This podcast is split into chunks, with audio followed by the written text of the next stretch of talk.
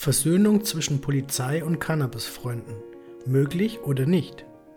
Seit Jahrzehnten ist das Verhältnis zwischen Cannabiskonsumenten und Exekutivbehörden in Deutschland sowie auch in den Nachbarländern aufgrund der gesetzlichen Verbote angespannt. Auch unter den Beamten sind verschiedene Ansichten vertreten. Da sind die einen, die Cannabis nach wie vor mit allen anderen Drogen in eine Schublade packen die noch durch die alte, obsolete Propagandamaschine konditioniert sind. Aber es gibt auch diejenigen, die längst wissen, dass der legale Alkohol schlimmere Folgen haben kann und die sich darüber bewusst sind, dass wertvolle Ressourcen des Staates und der Bürger in sinnfreier Jagd auf Cannabiskonsumenten vergeudet wird. Nicht alle Polizisten sind für die Kriminalisierung von Cannabis. Der Zwiespalt, in dem sich die Polizeibehörden befinden, wird deutlich, wenn man die Haltungen der übergeordneten Organisationen betrachtet. Während der Bund deutscher Kriminalbeamter schon lange eine progressivere Gesetzgebung fordert, unterstützt die DPOLG noch immer die Cannabis-Prohibition und ist strikt gegen eine Legalisierung. Patienten spüren Entlastung des Verhältnisses mit den Beamten.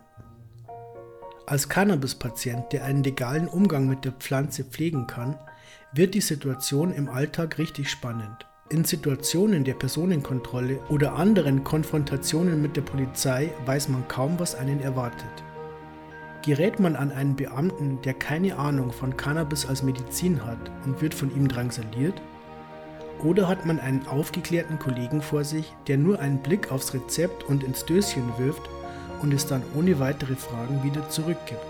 Leider bekommen wir von den Medien gerne diejenigen Beiträge geliefert, die den ungerechten und unsachgemäßen Umgang von Polizeibeamten mit Cannabispatienten bezeugen.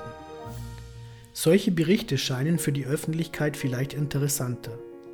Nichtsdestotrotz möchte ich heute gerne eine andere Geschichte erzählen, die sich ganz real in meinem Umfeld zugetragen hat.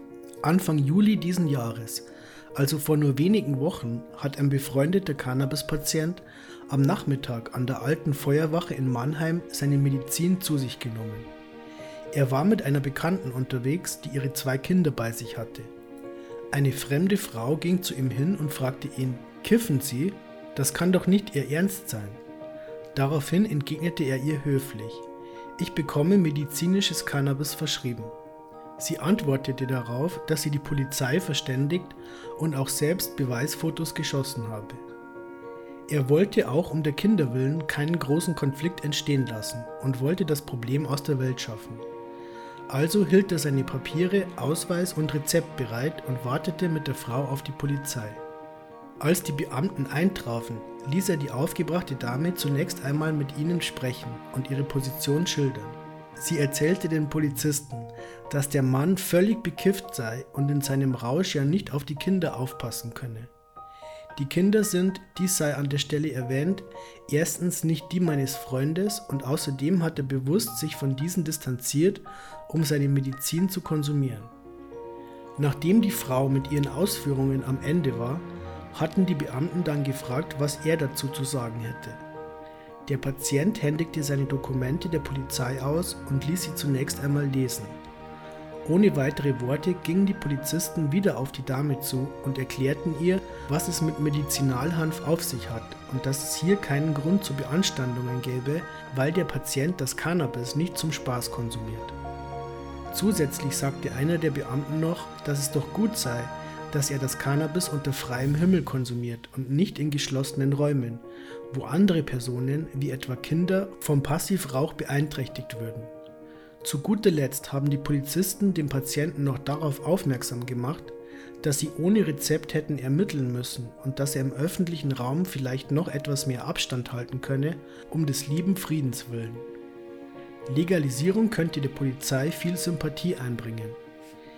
Wie diese Geschichte darstellt, ist eine Aussöhnung von Cannabisnutzer und Staat, vertreten durch die Behörden, sehr gut möglich, wenn der rechtliche Rahmen stimmt. Mit einer umfassenden Entkriminalisierung der Konsumenten könnte hier viel erreicht werden. Die Polizei könnte allein in Deutschland etwa 4 Millionen Freunde mehr haben. Dies kann sehr viel mehr Unterstützung für die Beamten bedeuten, wenn es dann um wirkliche Verbrechen geht.